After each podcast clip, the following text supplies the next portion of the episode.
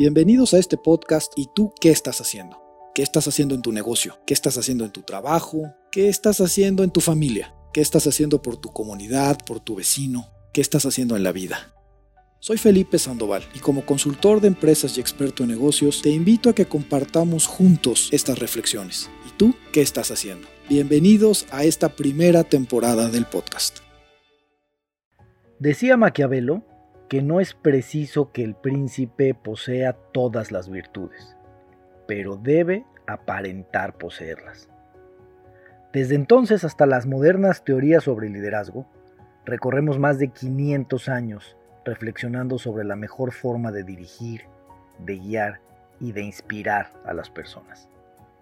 El tema del liderazgo es uno de los más buscados y quizá el más complicado, porque ¿cómo lograr convertirnos en líderes y no en patrones? En líderes y no en jefes. En líderes y no en sindicalistas charros. En el líder del municipio y no en su serenísima alteza el presidente municipal. El problema real es que aquí dos y dos no siempre son cuatro. Y desgraciadamente no existe una receta para formar líderes o para transformarse mágicamente.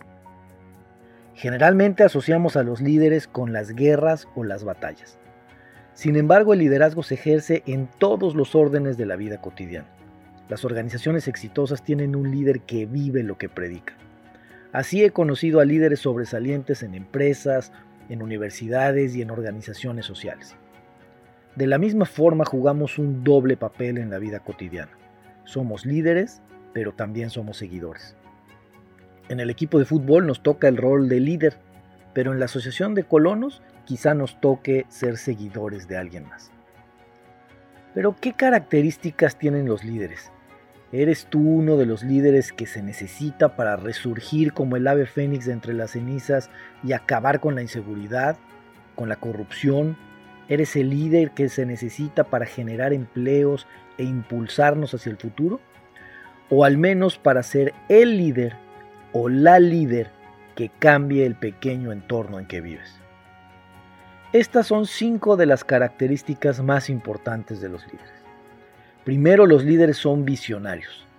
Logran plasmar en blanco y negro el futuro que esperan alcanzar.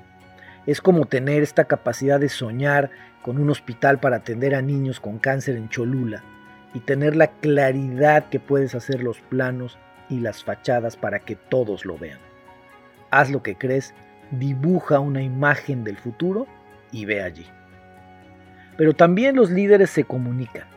Porque de qué sirve tener una visión clara si no tenemos la capacidad de transmitirla a la gente. Porque no hay líderes sin colaboradores que lo sigan. Los líderes saben convencer y lo logran fundamentalmente a través de una buena comunicación. Así que los líderes son visionarios, se comunican, pero también delegan.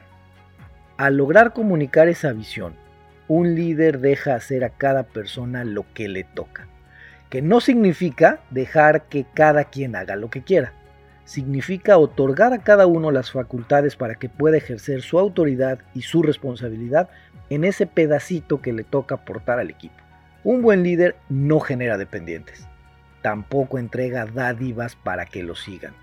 Tampoco entrega despensas y mucho menos becas para ganar adeptos. Un líder empodera a la gente un líder genera más líderes. Pero también los líderes motivan, y esta es la cuarta característica de ellos. O mejor dicho, inspiran.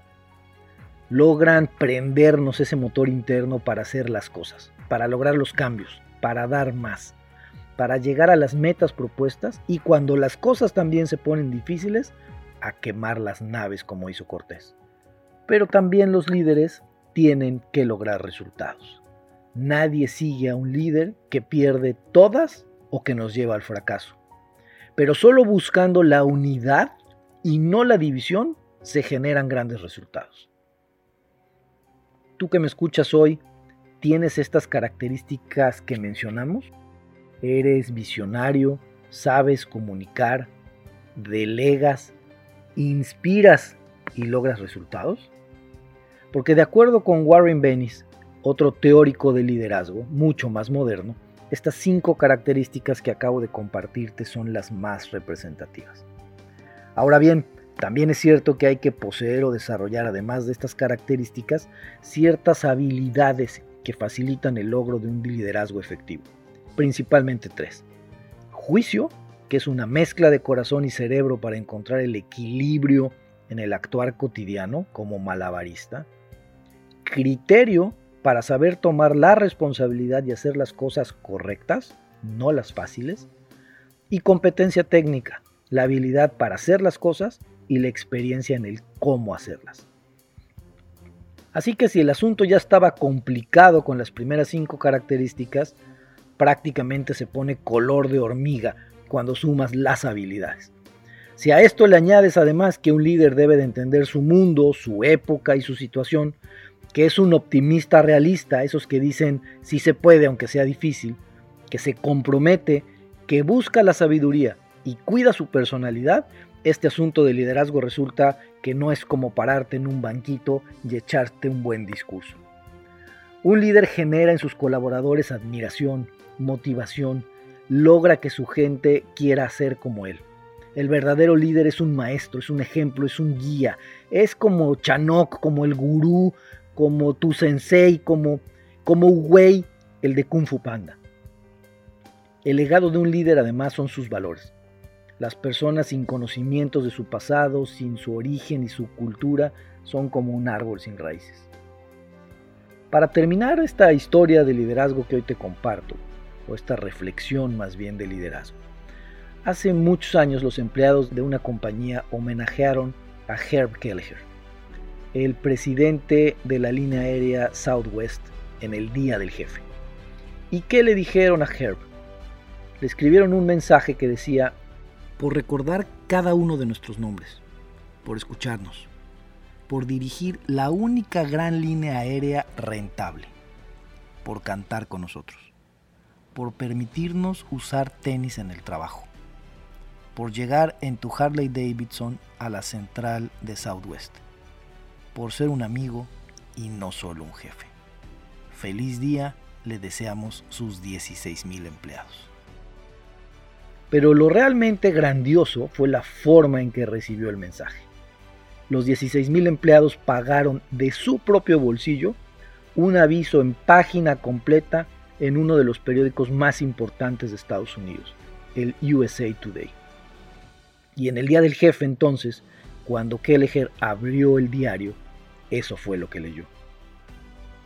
Muy parecidos a Kelleher serán los líderes exitosos de este nuevo milenio los que tengan la sensibilidad para crear el ambiente en el que todos pueden sentirse y desarrollar al máximo su potencial. Finalmente, no olvides lo dicho por el general MacArthur. Un verdadero líder tiene la confianza para estar solo, el coraje para tomar decisiones difíciles y la compasión para escuchar las necesidades de los demás. Soy Felipe Sandoval y este es mi podcast. Me encantaría que tuvieras la oportunidad de compartirlo. Te espero la próxima semana y cuéntame mientras tanto, ¿y tú qué estás haciendo?